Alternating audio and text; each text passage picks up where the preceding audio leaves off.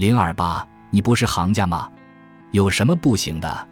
在这种情况下，工厂开始雇佣技能培训工，尽管工资低于时薪八百日元的最低标准，但依然高于他们在自己国家工作所能获得的工资。此外，在这些来自中国的培训工们与中介所签的合同里，也事先写明了来到日本后的工资会低于最低工资标准的条款。由于工资低廉，想要多赚钱就只能加班。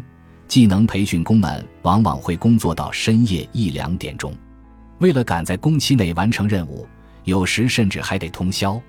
他们在日本的暂居时间只有三年。为了能在日本多赚些钱。技能培训工都希望能延长工时，其实每天要工作到几点都是由他们自己决定的。